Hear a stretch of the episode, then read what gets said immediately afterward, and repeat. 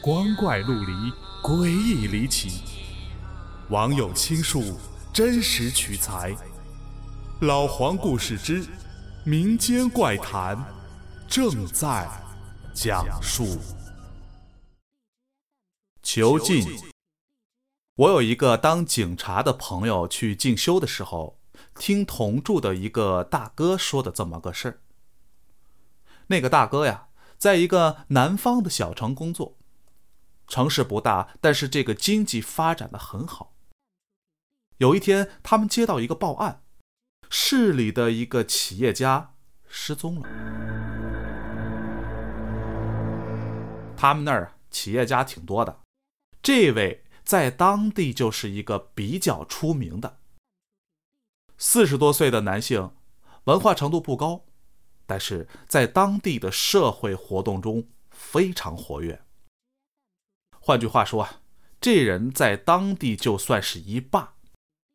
警察呢，自然也不敢怠慢，发动了全城的警力搜索，可是，一点儿线索也没有。失踪者呢，在郊区有个别墅，其实啊，就是他家的老房子，发了财以后呢，就翻新成了别墅了。他这人啊。好像挺念旧，每周都回去住几天。警察呢也搜索过这里，也没什么发现。找了一个礼拜也没结果，家属自然就不乐意了。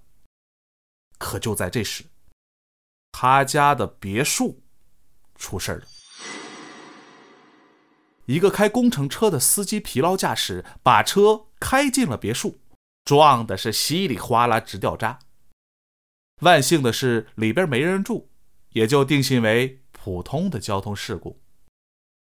然而，警察去处理的时候，却发现了一个暗门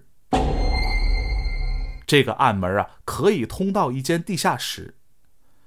进去以后，立马就发现了两具尸体，一具已经腐败了，而另一具保持的很完好。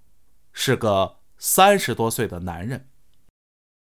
法医检查的结果让大家很震惊，腐败的尸体就是那个企业家，死因是心脏突发的问题，术语呃我忘了，通俗的来讲就是吓死的。而另一具尸体虽然保存的很好，但是死去已经十几年了。往后这事儿就不了了之了。后来他家流传出一个消息，说是十几年前企业家带回过一个农民工，但是两三天以后就不见了。而他们死亡的地下室，警察说根据检测，除了企业家，没人能进去，而他的家人压根儿都不知道地下室的存在。